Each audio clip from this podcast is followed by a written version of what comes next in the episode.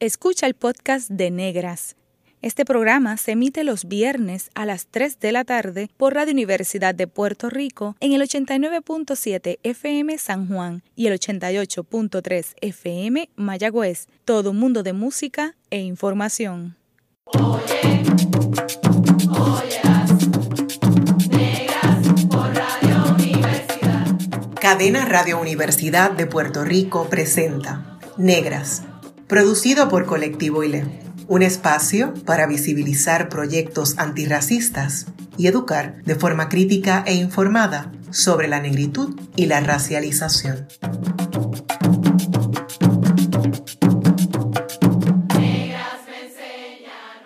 Saludos a toda la radioaudiencia que nos escucha a través de Radio Universidad de Puerto Rico.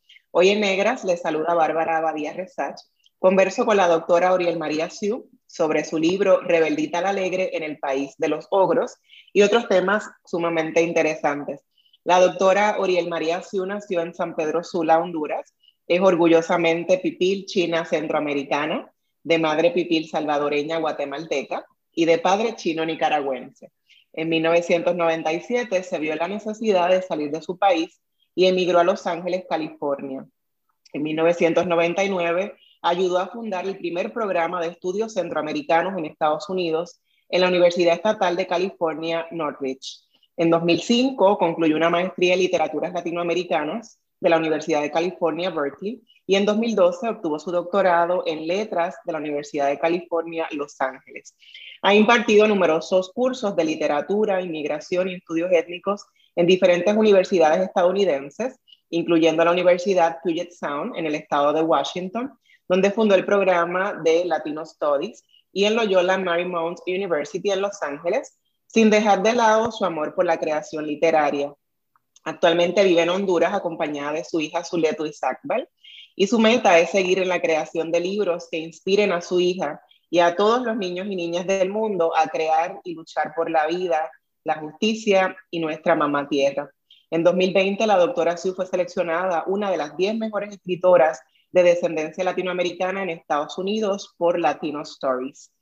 Qué placer inmenso tenerte en Negras, Oriel. Bienvenida. El gustazo, te lo juro que el gustazo es absolutamente mío. Muchas gracias, doctora Abadía, por esta invitación a Negras. Un fuerte saludo, tremendo y muy lindo el trabajo que están haciendo y además es hiper necesario. Así que les super aplaudo desde aquí de San Pedro Sula, las, las escucho y muchas, muchas gracias por tenernos aquí hoy. Qué bueno. Para las personas que nos escuchan, no pueden ver, pero también nos acompaña Zuleta Isaac, la hija de la doctora Oriel María Azú, eh, que luego va a estar con nosotras también haciendo una lectura. ¿Cómo va la vida en Honduras? ¿Cómo está Honduras en 2021?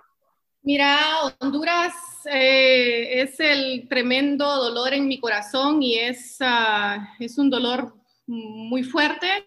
Eh, bueno, aparte de los dos huracanes que vivimos, ustedes desafortunadamente también saben mucho de huracanes.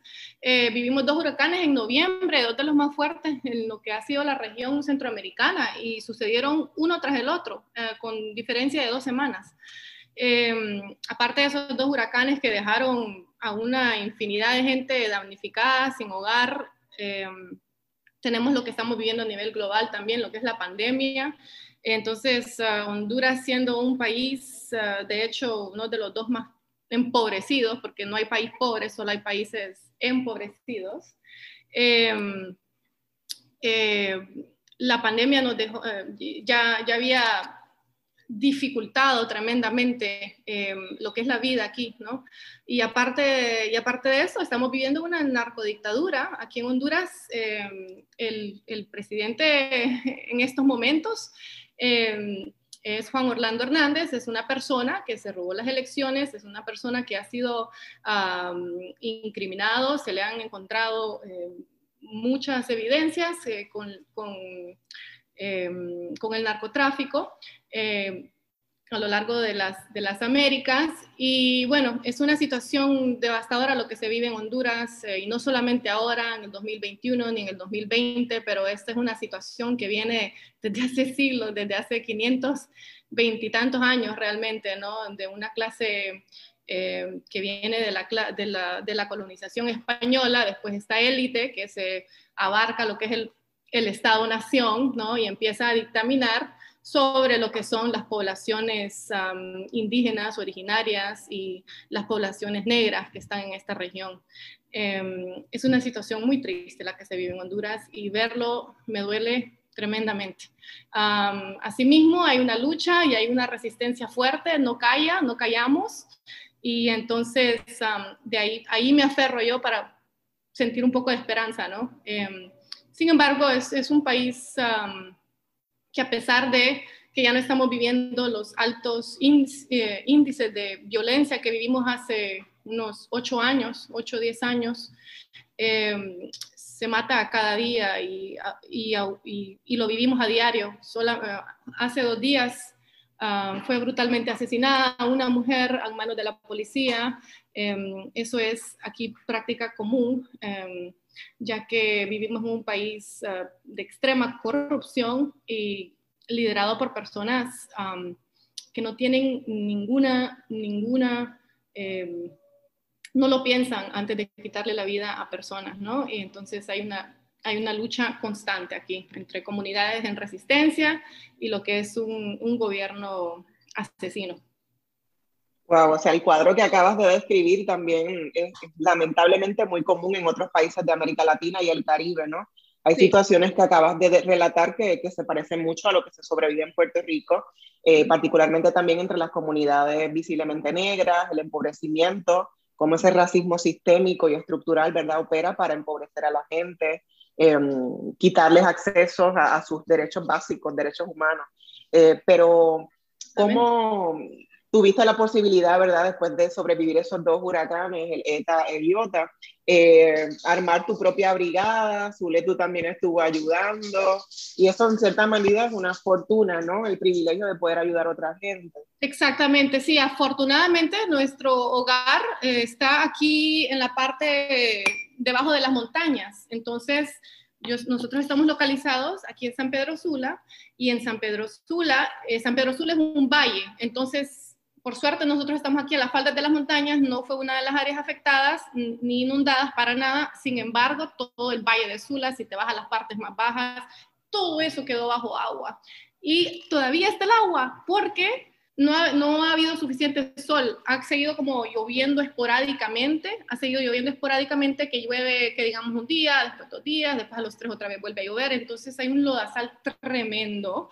El gobierno corrupto no ha hecho absolutamente nada, siguen habiendo miles de personas en las calles durmiendo bajo tiendas de campaña que han venido a donar diferentes entidades, diferentes organizaciones internacionales, pero es una situación crítica y, y verdaderamente aterradora, aterradora. Y por lo mismo, bueno, no sé si sabes, pero ya van dos caravanas que salen de aquí, migrantes, ¿no? Dos caravanas migrantes que salen solamente después de los dos huracanes, ¿no? Eh, pues no, son, no, son, las primeras eh, caravanas migrantes que se van hacia Estados Unidos, sin embargo, fue una de las más grandes, yo creo que la más grande, porque fueron 9.000 personas que comenzaron desde aquí de San Pedro Sula eh, hace como dos semanas, perdón, hace como tres semanas, que salieron hacia el norte. pero esa es la situación de Centroamérica desde los años 80, cuando, empezamos a ver caravanas migrantes. La, la, la, única diferencia es que ahora se están documentando, ¿no? Pero Aquí en América Central vivimos lo que fue una intervención estadounidense fuerte, horrible, eh, que masacró a miles y miles de personas en esta región. Se vivió una violencia tremenda cuando las personas aquí, diferentes grupos y organizaciones sociales, durante los 70s y 80s y 90s, a lo largo de toda Centroamérica, trataron de cambiarle el rumbo a la historia Centroamérica. Estados, Estados Unidos dijo, no, aquí no se va a poder y bueno, y así fue como intervinieron militarmente eh, y, todo, y todo eso ha quedado, ¿no? hay una impunidad que se vivió después de esas guerras civiles en los años 90. Llegó la paz, pero no, nunca se, nunca se cambiaron los motivos que le dieron origen a, esa, a esas guerras. De, de hecho, eh, todo empeoró, ¿no? Y entonces por eso es que hemos visto la continua la, migración continua saliendo de, Centroamérica. Es que eh, ha sido continua desde los años 80. no ha parado, de hecho se ha ido intensificando ¿no? hasta el día de hoy. No es nada que, uno, esperaría que se redujera, pero al con todo lo contrario, ha aumentado la cantidad de gente que busca otras maneras de sobrevivir fuera de, Centroamérica. Absolutamente. A diario hay mínimo mil personas saliendo de Centroamérica tratando de cruzarse México para poder llegar a esa frontera eh, México, Estados Unidos, y eso viene siendo la realidad desde hace muchos, muchos años, solo que no se había documentado de la manera en que se está documentando ahora. Eh, pero sí, entonces estamos todos conectados, ¿no? Y ese yo creo que ha sido el, el, gran fallo en Estados Unidos cuando hablamos de, lo, de cómo lidiar, ¿no? Es la palabra horrible que utilizan, how do, we deal with um, the crisis of migration, ¿no? Es, no es una crisis, la crisis ha sido constante y, y, nunca Estados Unidos ha querido verse reflejado en cómo, cómo en sí ha aportado y ha ocasionado lo que son estas migraciones masivas desde el centro de América hacia el norte. Pero sí, Estados Unidos tiene mucho, mucho que ver con eh, la situación política, económica de, y, social aquí en Centroamérica. Sí, sin duda. Y eso es importante mencionarlo. Gracias por decirlo, Oriel, porque hay veces que la gente olvida eh, las implicaciones eh, y que, ha tenido Estados Unidos en todas estas situaciones de empobrecimiento y de, y de crisis que se sobreviven en estos países de América eh, Latina y del Caribe con sus intervenciones, no invitaciones. Absolutamente, sí, ¿no? Y la última fue en el 2009, donde Estados Unidos directamente aportó a sacar el presidente electo de Estados Unidos, Amel Zelaya, ¿no? Es cuando se orquesta ese, ese golpe de Estado contra el presidente electo. lo sacan en pijamas a las 5 o 6 de la mañana de su hogar en Tegucigalpa, lo vuelan, lo pasan por una, eh, un aeropuerto gringo de aquí de Estados Unidos, en, en, el Palmerola, y después lo sacan de aquí, de Honduras, ¿no? Y después en entran y vuelven a remilitarizar todo, todo lo que es Honduras. Desde el 2009 para acá hemos ido viendo eh, una guerra constante contra eh, eh, defensores de la tierra, como lo fue Berta Cáceres, ¿no? Estados Unidos estuvo implicado. El que mató a Berta Cáceres, indígena lenca, que hasta el día de su muerte abogó por, en defensa de los ríos y en contra de las minerías, Estados Unidos, eh, la persona que mató a Berta Cáceres fue entrenado por, los, eh, por Estados Unidos, en Estados Unidos. Entonces, esa, es la guerra de, esa es la guerra de ahora. Siempre ha sido una, es una guerra de más de 500 años, ha ido cambiando de nombre nada más, pero es la misma guerra. Eh, donde son las personas ah, negras y las e indígenas las que han tenido que soportar el peso del dolor y de la muerte. Entonces, Sí, sin duda. Y también mencionaste a Berta Cáceres, ¿verdad? Y a la otra persona que asesinaron recientemente en Honduras. Y, también me hace pensar en los feminicidios, como tantas mujeres eh, indígenas, mujeres negras, de que están luchando por sus tierras y por sus territorios que les pertenecen históricamente. Eh, ancestralmente, eh, son las personas que están siendo, cómo se convierten en amenazas para el Estado. Parecería que son las personas dóciles, eh, que no tienen ningún poder, pero para el Estado, el Estado sabe realmente que, que, son personas que pueden aglutinar a otra gente y, y, unirse para, para derrotar y, y combatir todos estos sistemas de, de opresión. Eh, Oriel, tú estuviste en Honduras, o sea, naciste en la década de los 80, eh, así que has sobrevivido todas esas situaciones políticas eh, que, han, que han ocurrido. ¿Cómo fue la infancia eh, en Honduras y cómo tu familia llega de otros países de Centroamérica a Honduras? Sí, pues yo tengo la tremenda dicha de ser hija de una mujer que se llama María Esther Bernal. Eh, mi mamá, ella nació en Santa Ana, en El Salvador. Eh, ella fue huérfana desde que tuvo un año de edad, al papá lo asesinaron y, la, y la mamá murió de un infarto como eso de los dos años, mi mamá tenía dos años, entonces mi mamá no recuerda a su mamá, eh, fue huérfana, eh, con cinco hermanas, quedaron solas en una montaña, una familia sin recursos. Em, sin embargo, ella siempre supo, desde que era niña, ella, ella me ha contado que ella siempre, ella sabía por dentro, ella tenía este sueño de que ella quería ser médico, ¿no? Y ella no, ella, ella no dejó que nada le tuviera ese sueño. Y a los 18 años, cuando ya pudo salirse del orfanatorio, logró irse para Guatemala y unas monjas le ayudaron a, a costearse el estudio, ¿no? Y entonces ahí en Guatemala, durante la guerra civil de Guatemala, que fue la más larga, que duró desde los 60 hasta 1996, ahí se mete a la escuela de medicina. Es una, en esos tiempos eh, los estudiantes de medicina estaban muy, muy aferrados y eh, estaban muy involucrados con lo que eran las luchas sociales y ahí es donde conocí a mi papá. Mi papá también es médico, se conocieron en la Escuela de Medicina, ahí en Guatemala, en la Universidad de San Carlos. Él viniendo de Nicaragua, llegó a Guatemala a estudiar medicina. Y bueno, y cuando ya, ya habían acabado sus estudios, ellos deciden que es justo el año en que sale victoriosa la, la revolución sandinista, en 1979.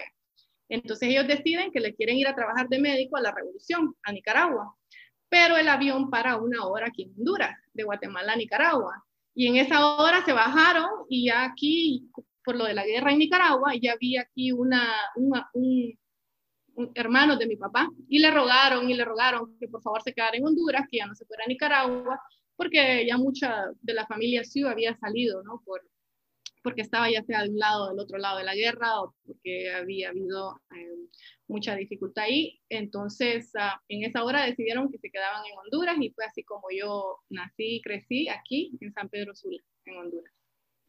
Wow, qué, qué historia tan maravillosa. Supongo que estás por escribir un libro sobre eso, ¿no? Sí, sí, mi papá, bueno, los chinos acá en Centroamérica, los chinos llegaron, empezaron a llegar como a finales de los 1800, a lo que es toda la costa atlántica, ¿no? Y es una cosa muy linda que yo quiero explorar.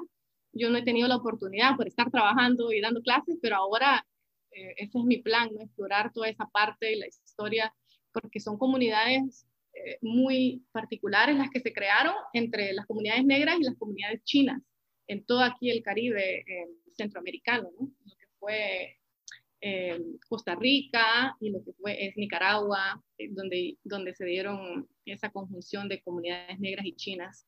Entonces, algo que quiero explorar definitivamente, se dice. Sí, qué interesante. También en Puerto Rico hay una comunidad china y se ha escrito eh, sobre los chinos en Puerto Rico. entonces, saliste de Honduras en el 97, de Honduras a Estados Unidos. ¿Cómo ha sido la experiencia? ¿Cómo fue esa experiencia viviendo Estados, en Estados Unidos por, por más de dos, décadas, supongo. Sí, sí, bueno, lo que sucedió aquí, la razón por la que me fui es la razón por la que millones de personas se han ido de Honduras. Eh, cuando yo tenía 16 años, nos secuestraron a toda mi familia y a mí.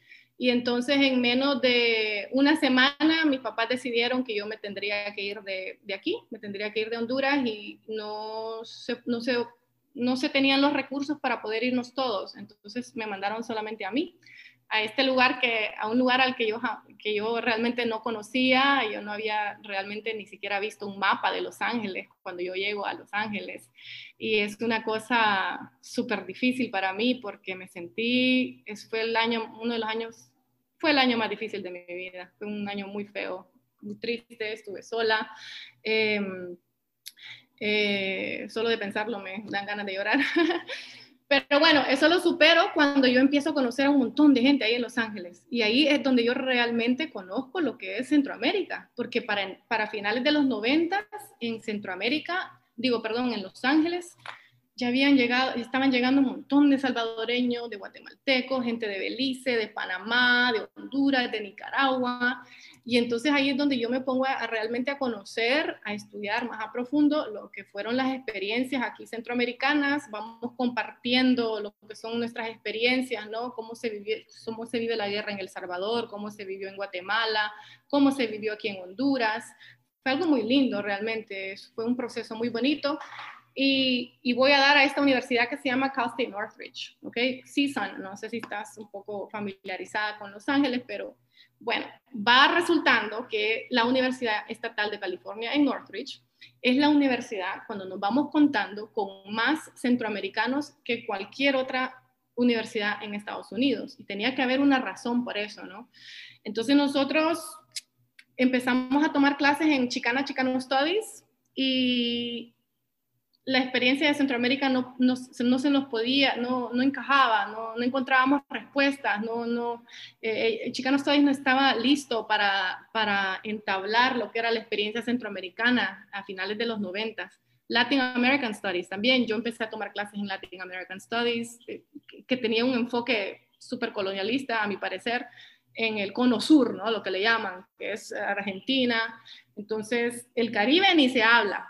Eh, Honduras no existe, ¿no? O sea, Latinoamérica siempre, desde el, enfoque académico, cuando se estudiaba a América Latina, era México, y después se saltaban a Argentina y después y a Chile, ¿no? Eso eran los estudios. Y también, obviamente, lo que son los estudios chicanos, que eso es la experiencia mexicoamericana en Estados Unidos. Pero bueno, en ninguno de esos espacios encajábamos y nosotros veníamos de estas experiencias de guerra y teníamos muchas preguntas porque muchos habían llegado sin papás, muchos habían llegado eh, con, un abuelo, con una abuela. No, nos las familias no nos estaban hablando de las experiencias que se habían vivido aquí en Centroamérica, eh, por lo que es el trauma ¿no? y el dolor y la, de, la, violencia. Entonces empezamos a movilizarnos y, un grupo de mujeres y personas de la comunidad eh, somos los que levantamos un programa, el primer programa de estudios centroamericanos en Estados Unidos y eso se dio en 1999, fue un proceso muy lindo del cual aprendí mucho. Eh, hicimos alianzas, alianzas muy, muy lindas con African American Studies, con Native American Studies, con Asian American Studies, porque de ellos, ¿no? de ustedes, aprendimos esas experiencias de cómo ustedes habían podido entrar ¿no? Eh, antes, anteriormente a lo que es la academia estadounidense, ¿no? sabemos los movimientos de los 60, previo a los 60, ninguna persona de color person of color, no podíamos entrar a, las universidades. Entonces, ahí estaba toda esa experiencia y se compartió con nosotros cómo, cómo fundar un programa académico para poder específicamente explorar nuestras experiencias a nivel ah, de manera intelectual, pero también social, emocional. Y así fue como... Qué, excelente contribución. Y así fue como voy entrando a esto de, que, de la educación y que me interesa mucho, mucho eh, poder seguir un camino como educadora, ¿no? Ahí a finales de los 90, principios de los 2000. Ok. Y también eh, recientemente compartiste en las redes, y eh, que eres proudly Chinese Central American, with people roots in my blood and Honduras in my skin. One of these days I will write about what it was like growing up Chinese in Central America. Así que nos puedes adelantar un poco sobre cómo es crecer como una persona china en Centroamérica. Sí, pues fíjate que es algo que no lo he eh, no, sobre lo que no he reflejado, no lo he pensado a profundidad porque no lo había tenido que hacer. Sin embargo, lo que puedo decir por los momentos es de que el paradigma de lo que es la supremacía blanca está en operación a lo largo de todas las Américas. Y ese paradigma funciona de manera en que, en que cuando algo que no se le asemeja a lo, a lo que se considera superior, ¿no? todo lo que no está ahí, lo que no está categorizado dentro de, de esa superioridad, queda en la inferioridad, ¿no? Trabaja en binarios. La supremacía blanca siempre trabaja en un binario, en un us y en un them, ¿no? Se, se, demarca claramente lo que es la diferencia. Yo detestaba, pero detestaba que me dijeran la China, porque aquí en Honduras yo soy la China, ¿no? Entonces me decían la China, pero muchas, muchas veces, la mayor parte de las veces venía de, una, de un lugar muy despectivo, ¿no? O por ejemplo, iba yo caminando en las calles y algún estúpido se paraba enfrente de mí porque me ves a mí, yo parezco china, parece que yo parezco china, ¿no? No sé, a mí me dicen que parezco china. Entonces me empezaban a hablar en, lo que ellos creían que es chino, ¿no? Pero es, es un gran insulto, es un tremendo insulto. Em, yo, sé, yo sé que lo detestaba, pero como que lo guardé en alguna parte de mí para yo poder seguir sobreviviendo, ¿no? Porque eh, físicamente me veo china, pero culturalmente eh, yo fui criada en una casa por un chino nicaragüense, la cultura es nicaragüense y la cultura de aquí, de mi mamá, de El Salvador, de Honduras. Entonces ah, es algo que tengo que, que, explorar realmente, quiero ponerlo en palabras, tengo que buscar las palabras para poder sacar toda esa experiencia. Pero sí es lo que puedo pensar por los momentos, de que de que la supremacía blanca siempre opera a nivel de binarios y que siempre ubica uh, siempre se enfoca en, marcar esa diferencia y no lo hace para aprender de ella, sino que lo hace para rechazarla. sí, para criminalizar, deshumanizar la diferencia, no, no respetarla, no, no, celebrarla, la importancia de, de, ser diferentes, ¿no? Eh, Oriel, ¿cómo fue tu experiencia como mujer centroamericana enseñando en universidades en Estados Unidos? Sí, sí, sí, sí. Pues mira, eh, fue una experiencia muy, uh, eh, muy horrible a nivel institucional. Eh, cuando a mí me, me, contrataron para fundar un programa de Latino Studies en la Universidad de Puget Sound, yo recién acababa ahí en Washington, está al norte, prácticamente que colindando con Canadá, para, lo que, para más o menos que la gente se ubique. Cuando me contrataron ahí, yo era, habíamos como cinco profesoras que no éramos blancas, ¿no? De todo el profesorado, profesoras y profesores, éramos como cuatro o cinco que no éramos blancos entre un grupo de faculty que era como de dos, 300 personas, 300 profesores, habíamos cinco que no éramos blancos, ¿no? Asimismo, para darte una buena idea de lo que son estos liberal arts, porque es un liberal arts institution, el, el University of Puget Sound, en ese entonces habían 23 estudiantes eh, a los que le llaman latinos, ¿no? Y habían 10 estudiantes negros y habían, estamos hablando del 2012, ¿ok? ¿Cuál, era la población estudiantil en esa universidad? Y habían como 25 estudiantes asiáticos, pero más que nada que venían de, del Asia, ¿no? Chinos más que nada.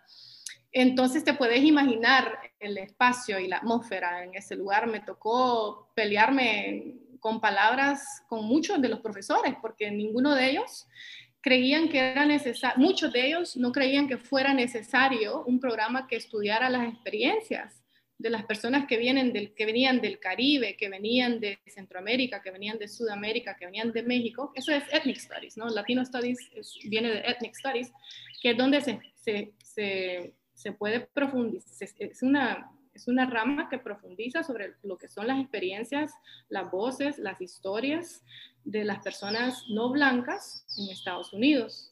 Entonces, por ejemplo, uno de las, una de las cosas que me decían mucho era, bueno, ya tenemos Latin American Studies, ¿por qué, por estás insistiendo en crear un Ethnic Studies? ¿no? ¿Por qué insistís si ya tenemos?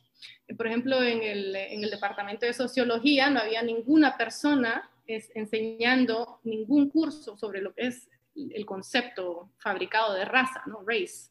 Y, y, eso es algo que hacemos nosotras, ¿no? Que hacemos nosotros en Ethnic Stories, como vos bien lo sabes, ¿no? Que, que tomamos lo que es este concepto fabricado por los blancos y estudiamos realmente todas sus, sus su, su, trayectoria y sus implicaciones y cómo tiene consecuencias, ¿no? Sobre la manera en que pensamos, en cómo nos...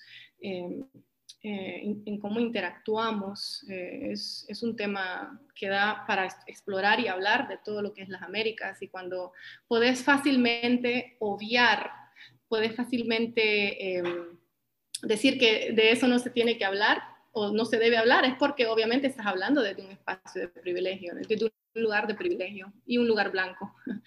Entonces, uh, tuve que llevar, liderar demasiadas luchas, me cansé, siendo, tener que estar yendo contracorriente y con muy, muy poco, muy poco apoyo, nada de apoyo institucional. De hecho, tuve unas experiencias horribles. Ya las he escrito, ya, ya las he documentado. Em, y me fui, no, no, me, fui, me regresé a, bueno, me regresé a, a Los Ángeles y ahí continué en la, el Loyola Marymount University donde había, donde un lugar, espacio más diverso, sin embargo, igualmente problemático. Estas liberal arts institutions son, ah, son espacios, son burbujas, ah, donde hay mucho, mucho dinero y el dinero es lo que dictamina eh, cómo debes vos hacer tu trabajo, ¿no? Son universidades que cuestan entre 55 mil y 60 mil dólares al año. Entonces te puedes imaginar, ¿no? El grupo, la atmósfera, la atmósfera en estas instituciones como profesora no blanca. Cuando usualmente sos la primera persona, profesora no blanca que ellos tienen en su, en su vida. Entonces tuve que lidiar con, demás, con, muchas cosas ahí también. Yo creo que es algo que vos y todas nosotras lo tenemos que vivir a diario, vos, vos lo sabes.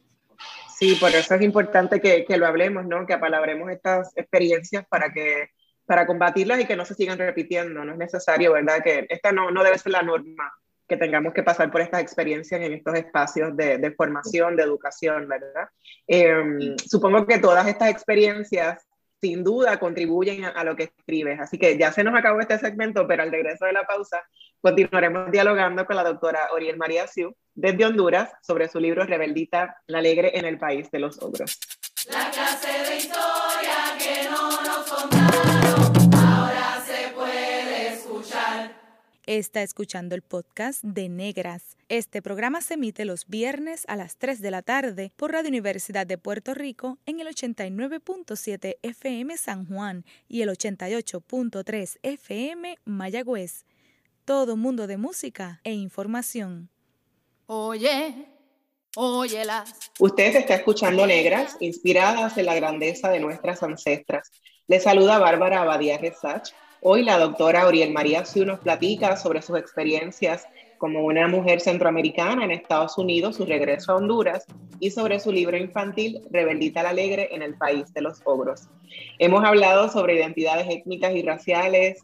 Tienes una hermosa hija visiblemente negra.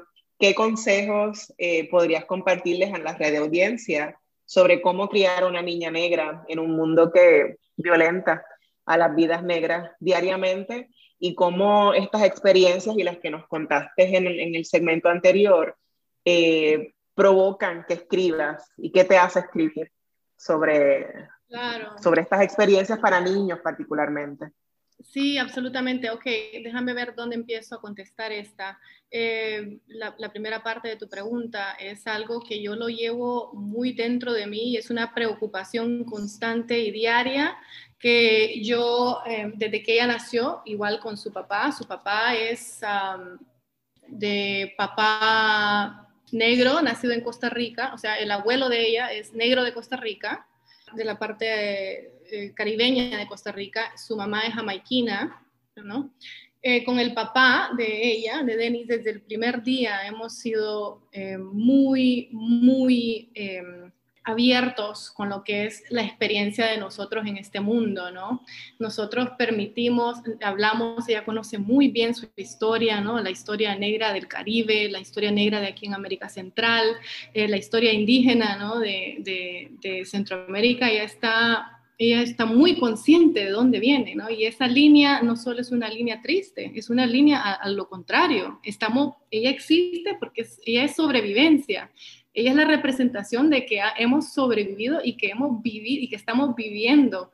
Entonces, ah, para mí es algo que yo tomo muy, muy en el corazón y es una responsabilidad tremenda que yo siento hacia mi hija por ella verse de la manera en que se ve y por ella ser quien ella es, ¿no? Que ella conozca muy bien cómo es que llega, ¿no? La, eh, cómo es que llega la población negra a, las Américas, de dónde viene, cuáles son sus raíces, sus tradiciones, em, eh, sus lenguajes, qué es lo que no, no sabemos, ¿no? Hay que explorar. Entonces, con el papá estamos constantemente teniendo estas conversaciones, enseñándole, hablando, y es algo muy de a diario. Eh, yo creo que eso es algo que los padres blancos deberían de hacer también con sus hijos. Yo creo que mucho de lo que es o todo de lo que son los problemas ¿no?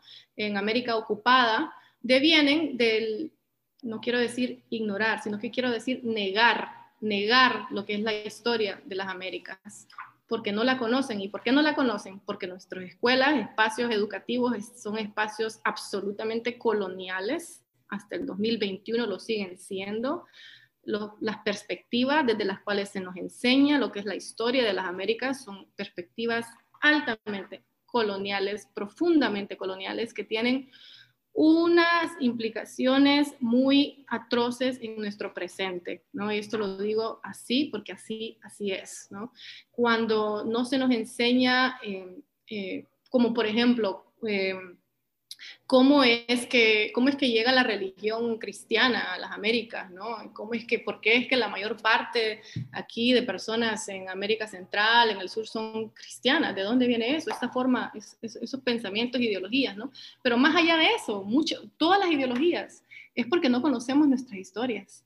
Y, eh, por eso es que Ethnic Stories es súper, sumamente importante, ¿no? Que metamos Ethnic Stories en todas las escuelas. Ese es mi sueño, ver ver Ethnic en todas nuestras escuelas donde podamos aprender de lo que es la historia de las Américas desde las perspectivas silenciadas, marginalizadas, ocultadas por lo que ha sido la, historia escrita por los blancos, ¿no? A nivel, en todas las Américas, esa ha sido. Si conociéramos nuestra historia, no nos, no, no interactuáramos de esta manera. Quisiéramos a nuestra mamá tierra de, de, manera verdadera.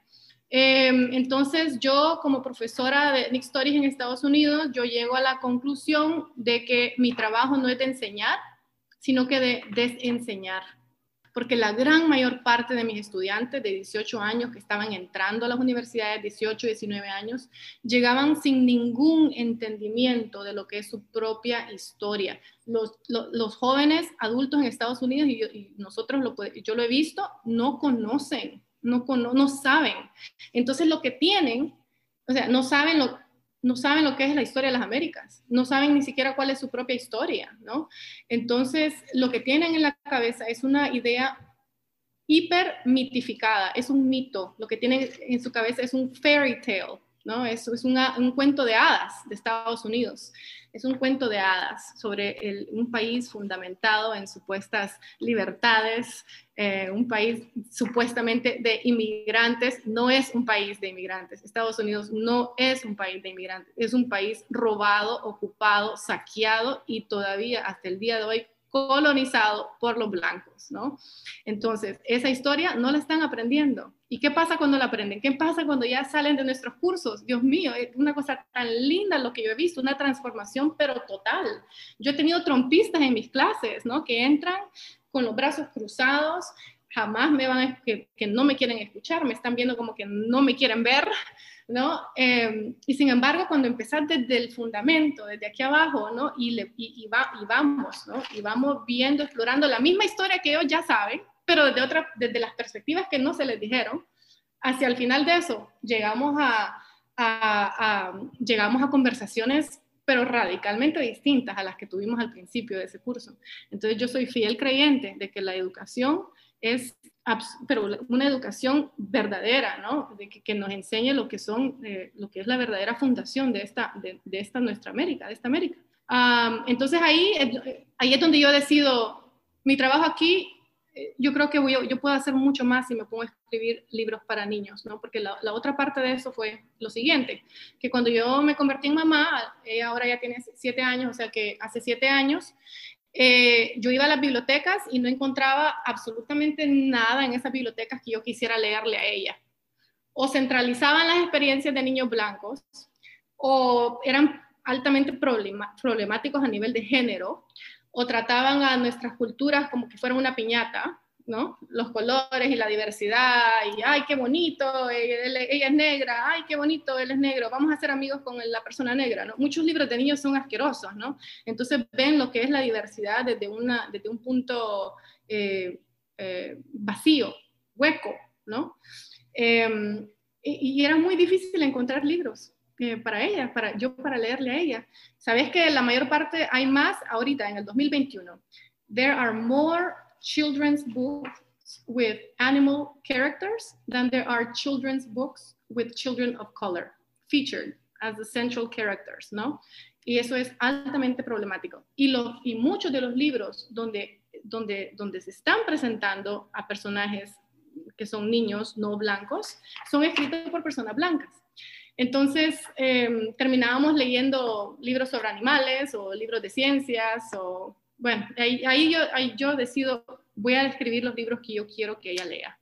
Em, y van a ser libros que van a centralizar las experiencias de niños de las Américas, ¿no? Y, ahí viene muy fuerte lo que es la experiencia negra y lo que es la experiencia indígena eh, en, esta nuestra América ocupada, ¿no? Y una pregunta que tenía yo mucho con mis estudiantes es, me preguntaban, profe, pero usted no, no considera en inglés, ¿no? Profe, you don't think that um, these theme, these topics, race, for example, that, that children are too young to talk about race, ¿no? Es una pregunta que todo el tiempo me hacían mis estudiantes blancos. ¿No cree usted que ese tema sea un tema muy fuerte para los niños? Yo, entonces yo contestaba, bueno, es que el, no tener que hablar de esto es un gran privilegio que lo tienen solamente los blancos, ¿no? Los papás negros tienen que hablarlo, vivirlo, sentirlo todos los días, como también las comunidades indígenas en Estados Unidos, como las comunidades de América Latina que están, que están inmigrando. Y entonces a ese tema, a ese tema voy. Entonces mis libros para niños tocan temas fuertes. yo centralizo aquí lo que es una América ocupada, ¿no? A través de una metáfora, ¿no? De este, este país de ogros eh, que llegaron hace 500 años y se robaron todas las tierras en las que están, pero lo hago de una manera en que voy a eh, no aplastarle la, la ganas de querer seguir aprendiendo, sino de que vamos a eh, involucrarnos en esta historia y ver cómo la podemos transformar, ¿no? No, es una, no, no, escribo cuentos de hadas, ¿no? Escribo cuentos reales, pero yo lo que, lo que me han dicho, ¿no? Que es um, el lenguaje es muy juguetón, es un lenguaje muy rítmico, entonces porque esa es otra cosa con los niños, que querés, que querés ver la manera de, de, mantenerlos, sostenerlos en la lectura, ¿no? Y eso lo, lo, haces a través de las palabras y las imágenes que utilizas. Pero sí, dos, dos, razones que me motivan a, a, dejar la academia y dedicarme a, a, lo que es mi pasión, que es la escritura para mi hija y para todos los niños y las niñas de, de esta nuestra América. Wow, maravilloso y, y sobre todo esa experiencia de ir a una biblioteca o bibliotecas y no encontrar qué quieres leerle a tu hija, o sea, es la historia nuestra también, o sea, no tuvimos la fortuna de tener libros como Rebeldita la Alegre en el País de los Ogros y de saber sobre estas historias y de sentirnos identificados, el asunto de la representación, que es tan importante, ¿no? Eh, recuerdo que, que tú, que a su corta edad ya es una lideresa antirracista y me está mirando, entre otras virtudes, te confió una preocupación después del asesinato de, George Floyd en mayo de 2020. ¿Nos puedes contar brevemente sobre eso y cómo, cómo lo manejaste? ¿no? Y, y, lo pregunto porque a mí me preocupa mucho que una niña de 7 años tenga que preocuparse, ¿verdad? Por, por qué espacios va a ocupar, dónde puede estar o no, y cómo eso también es algo de lo que hablas en tus libros, ¿no? Y lo que te interesa continuar elaborando en tus libros. Sí, absolutamente. Eh, llegamos a un punto viviendo allá en Los Ángeles y un rato en San Diego, eh, que cuando Zuletu veía una, una patrulla de la policía empezaba a llorar, empezaba a llorar y, y, a decirme, mamá, mamá, no quiero que me hagan nada, y hay un policía. Y, es, y eso de que yo no, no tengo televisión, allá no tenía televisión, ella no veía esas imágenes, ¿no? Porque yo soy anti televisión, para que específicamente para que no le penetren todas esas imágenes, ideologías y conversaciones y lenguajes. Eh, sin embargo, ella lo sintió, lo sintió en las calles, lo vio, lo experimentó. Entonces uh, llegamos a un punto donde eso sucedía y, eh, era un shock en su cuerpo que provocaba el ver una patrulla policíaca. Eh, claro que eso lo contrarrestamos con, yo, yo le voy explicando, ¿no? Esto es lo que se está haciendo a nivel nacional, mucha gente está saliendo a las calles, vámonos a las calles, me decía ella, nos se empezaba a hacer una pancarta o sus pancartas, ¿no? Con lo que ella quisiera decir en esa, en esa protesta. Y bueno, eh, pero realmente ha sido nuestra, mm, algo que hemos hecho desde que ella nació.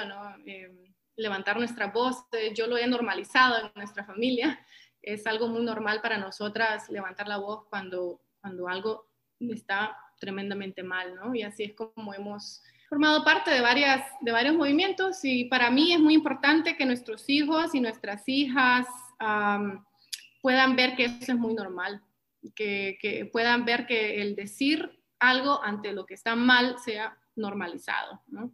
Entonces eso es lo que yo he tratado de hacer con ella. Una de las razones por las que yo digo, bueno, ok, eh, quiero escribir, es mi pasión, quiero hacerlo, tenía esta historia, eh, esto, estamos hablando de, todo esto se dio al mismo tiempo, convertirme en mamá, em, empezar a dar cursos o dar cursos de Ethnic Studies y Obama. ¿Qué pasó con Obama? Ya para el 2012, Obama ya había intensificado su campaña contra las personas indocumentadas. A final de sus dos términos, sabemos que Obama rompió récord histórico en toda la historia de Estados Unidos. Ningún otro presidente había deportado a más personas que este Obama. Tres millones llegó a deportar. Eso deja a más de medio millón de niños en Estados Unidos sin papá o sin mamá. Esos son tres millones de familias que fueron separadas. Una de ellas fue un familiar muy cercano, el, el, papá de mi sobrina. Entonces a mí me toca ver a una niña de un año, mi sobrina tenía un año y, y, y me toca ayudar, ayudarle a mi hermana porque ella queda sin, sin esposo y, y mi, y mi sobrina queda sin papá. Y entonces intensificamos esa lucha, empezamos a irnos a las calles, y, ahí con, con, estos tres motivos empiezo a pensar en este personaje de una niña que no queda callada. Eh, y si te parece, podemos eh, hacer la lectura. a ver si Sí, por supuesto. Tenemos a Zuleto Isakbal que nos va a leer algunos fragmentos de Rebeldita la Alegre en el País de los Ogros. Muy bien, vamos a hacerles una lectura de, de, Rebeldita la Alegre en el País de los Ogros. Muy bien, este libro es un libro que fue ilustrado por mi hermana, que es una muralista que lleva uh, años desde que está aquí en Honduras documentando las, los movimientos de resistencia indígenas eh, a través de su muralismo. Tiene murales en, en el sur de América, en el centro de América, en territorios de Chiapas, zapatistas y en muchas partes de Estados Unidos. Entonces tengo la tremenda dicha de que ella es mi hermana y aceptó em, eh, ilustrar este libro y lo hizo de una manera muy linda, ¿no? Eh, y fue publicado por Isote Press. Acérquense niños, la historia aquí empieza y no es como otras que igual siempre comienzan. Había una vez. De esas historias, ¿no es esta? hace una vez. Tampoco de esas. En vez de esta historia de hoy mismo y que cuenta, la escucharás por ahí, es todita bien cierta. Rebeldita la alegre, una niña ella es. Se ríe de todo y calladita no es. ¿Le gusta decir? Lo que no le parece. ¿Y estar de brazos cruzados? Nunca le acontece. Por veces inquieta. Mas siempre traviesa. Ella es como vos. De gran inteligencia.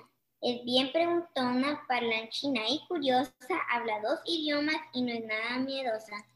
Nació en un lugar no muy lejos de aquí, detrás de un gran muro, su raíz está ahí. Ese muro, por cierto, no siempre ahí ha estado. Lo construyeron los ogros que estas tierras usurparon. 500 años van desde el día en que invadieron e inventaron que podían de estas tierras ser los dueños. Los papás de Rebeldita ese muro ellos cruzaron. Desplazados de sus tierras, más opciones no encontraron por desiertos y montañas con sus pies despedazados, meses, días y caminos hacia el norte transitados. Muy valientes, muy cansados, hasta que al país de los ogros, en busca de trabajo, al fin ellos llegaron. Rebeldita de aquel cruce, ella nada se recuerda, pues venía ella en brazos de su madre, muy tierna, más desde aquel entonces el país de los ogros es su hogar, su casa y su país también.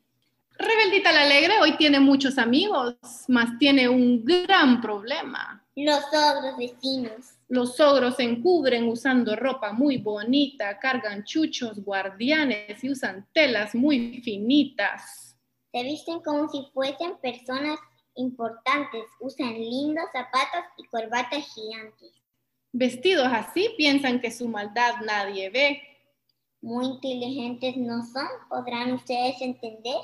Los ogros quisieran solitos el país habitar, pues desde que estas tierras se robaron, no quieren que otros vivan con ellos en el mismo lugar.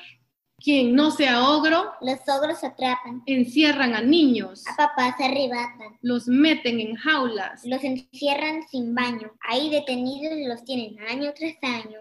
Después estas jaulas los mandan bien lejos, las vuelan por aire a otro lugar, Tristes y solitos se quedan los niños en el país de los ogros sin querer jugar. Y hasta ahí lo vamos a dejar. Para que Qué maravilloso. Y vean cómo se Para que lo compren, sí.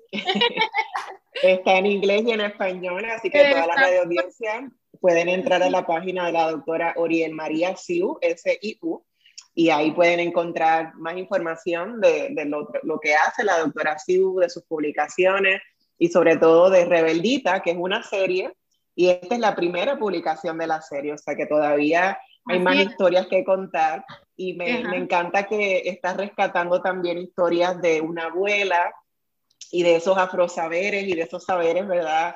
De nuestras ancestras. Qué importante es eso también para ese respeto a los elders, ¿no? A, los ancianos y ancianas, eh, que es tan necesario también que nuestros niños y niñas eh, aprendan desde muy pequeños. Eh, escuchándolas leer, Zuletu, gracias por haber estado también con nosotras leyendo. Me encanta escuchar tu voz, es una voz maravillosa y si la vieran se quedarían fascinados con el rostro tan maravilloso de, de Zuletu. Em, hay otra foto que está en tu página de Zuletu jugando con niños en la frontera. Y es mucho de eso lo que hablas también en Rebeldita, ¿no? Como em, esa ruptura de las familias eh, que, que, llegan a Estados Unidos, cómo se quedan estos niños y niñas refugiados en Estados Unidos, en jaulas.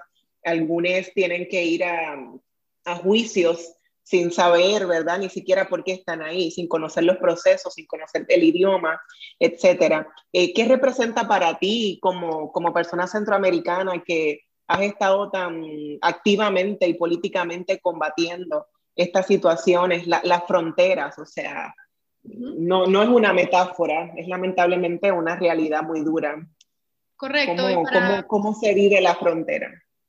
Sí, para mí las fronteras son tanto físicas como mentales, ¿no? Y la razón por la que tenemos fronteras físicas, de hecho tenemos una de las fronteras más grandes del mundo entre Estados Unidos y México, y sin embargo no hay ninguna frontera entre Canadá y Estados Unidos.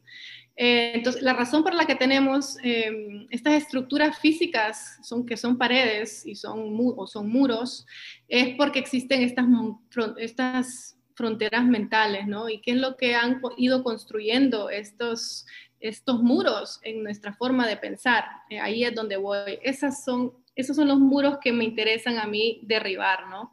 Eh, yo quiero ir a... Yo quiero ir al centro de dónde es que empiezan estas barreras, qué es lo que ha hecho, qué es lo que ha normalizado en nuestra sociedad, el decir, el permitir, el hacerlo totalmente permisible, que existan estos muros que están no solamente invadiendo lo que es a la mama tierra, sino que están también separando a comunidades indígenas de ese, ¿no? Es una lucha que desde que se empezó a construir esa frontera a principios de los 90, las comunidades indígenas quedaron separadas y no solamente ellas, sino que también quedaron separados animales, el montonón de animales que ya no pueden migrar, ríos quedaron coartados, el mar quedó cortado, ¿no?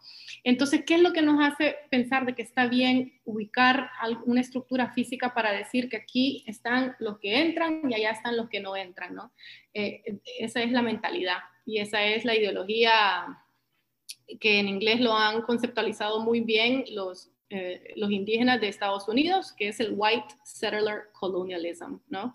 Esa es la ideología em, eh, de ocupación en las Américas, ¿no? y es la que está tan arraigada que no cuestionamos ni por qué existe una frontera, ni cómo se crea esa frontera, ni quién crea esa frontera, ¿no? Eh, y entonces ahí es lo que voy a, derribar ese, ese tipo de muros, ¿no?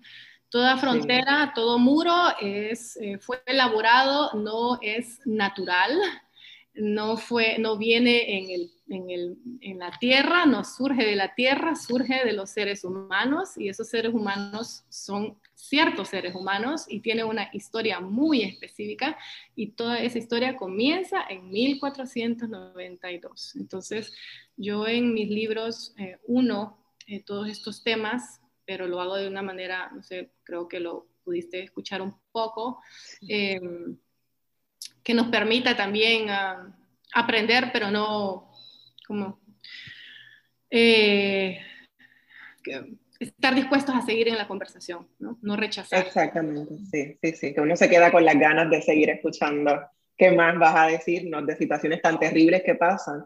Y es una manera eh, maravillosa, muy hábil de tu parte de cómo enseñarle esto a los niños y niñas. Zuletu, ¿qué te parece a ti Rebeldita? ¿Te gusta mucho el libro de mamá? Sí. ¿Por qué te gusta Rebeldita la Alegre? Bueno, porque demuestra cómo los blancos robaron las tierras. Demuestra cómo los blancos robaron las tierras, ¿verdad? Nuestras tierras. ¿Y te gusta leerlo? Sí. ¿Y lo lees? Como si te lo supieras ya casi de memoria. Porque ella contribuyó a, a ella le gusta rimar mucho, ella contribuyó a muchos de estos versos, eh, muchos de estos versos son de ella, entonces ya se lo sabe muy bien, los conoce muy bien a profundidad porque son su creación, fue un libro colectivo. qué maravilla que ese libro también de, de unas lideresas feministas, eh, de coloniales como tu mamá, como tú y como tu tía Alicia. Así que es fabuloso saber que entre ustedes eh, eh, han colaborado a un proyecto tan necesario, tan urgente, y me imagino que les emociona escuchar a otras niñas que le han enviado videos a mamá mientras leen también Rebeldita. Ha sido realmente inesperado eh, el agradecimiento y los tipos de comentarios de los niños, ¿no? Los niños que leen a Rebeldita al final dicen, yo soy Rebeldita, yo soy Rebeldita, ¿no? Eh, se identifican mucho con el personaje, papás, maestros, es porque hay una gran falta de literatura que nos que motiven, que eduquen, que motiven, que nos inspiren desde la experiencia indígena, negra, no blanca en Estados Unidos ¿no? y en las Américas. ¿no? El segundo libro es para todos los niños de las Américas. trata sobre el primer ogro en llegar a las Américas, el ogro cologro. Y creo, y creo que lo voy a titular Al ogro cologro su fin le llegó. Rebeldita la alegre, aquí lo contó. Ese, es ah, un, muy bien. Es un poco largo, pero por ahí va la cosa. Sí, es, eh, vamos, a bueno. vamos a desmentir. De verdad que ha sido un honor escucharlas. Eh, ha sido una cátedra de estudios étnicos lo que nos, ha, has dado hoy, doctora Siu, en esta, en esta edición de Negras. Y, y gracias por Azuletu también por haber estado con nosotras. Y yo te quiero dar inmensamente las gracias, doctora Badía, por tu tiempo, por ofrecer el espacio, por todo el tremendo, la labor que están haciendo en crear este espacio para que estos temas se puedan platicar y salir al aire. Súper, muchas, muchas, muchas gracias. Qué bien. Como siempre, agradecemos al personal técnico de Radio Universidad de Puerto Rico por su apoyo en esta edición de Negras. No olviden sintonizar Negras el próximo viernes a las 3 de la tarde. Cadena Radio Universidad de Puerto Rico y Colectivo ILE presentaron Negras, asumiendo nuestro justo rol como forjadoras de cambio. Acaba de escuchar el podcast de Negras. Le invitamos a que nos sintonice los viernes a las 3 de la tarde por Radio Universidad de Puerto Rico en el 89.7 FM San Juan y el 88.3 FM Mayagüez. Todo un mundo de música e información.